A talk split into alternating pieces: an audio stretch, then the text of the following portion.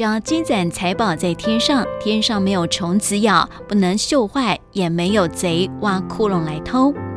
耶稣听到施洗约翰被下到监狱之后呢，他开始走遍了加利利，传天国的福音，医治人们各样的病症，也开始了他个人的声望期。其实啊，这些人来跟随耶稣哦，大多都是为了想要得着属世的好处。他们看见耶稣所行的神迹，他们也想让自己的病都能够得到医治。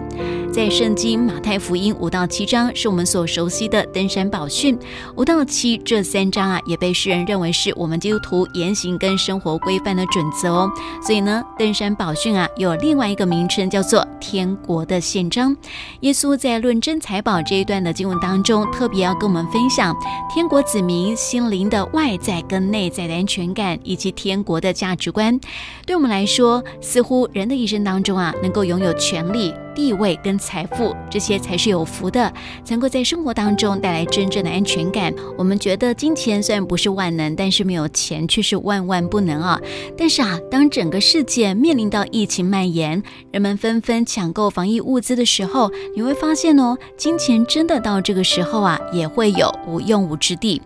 耶稣告诉我们，只要是能够让我们聚集在地上的那些东西啊，最后都难逃会被虫蛀、锈坏，或是被盗贼偷窃的风险。基督徒如果懂得善用地上财宝，并且愿意分享给需要帮助的人，那就是在为自己预备永不毁坏的钱囊，根基存在天上的财宝。这些啊，就是我们基督徒的独特的价值观。我们所看到的绝对不是短暂的财富，我们更是要看见如何善用上帝所赐给我们的恩典，来成就我们一生永恒无比的价值。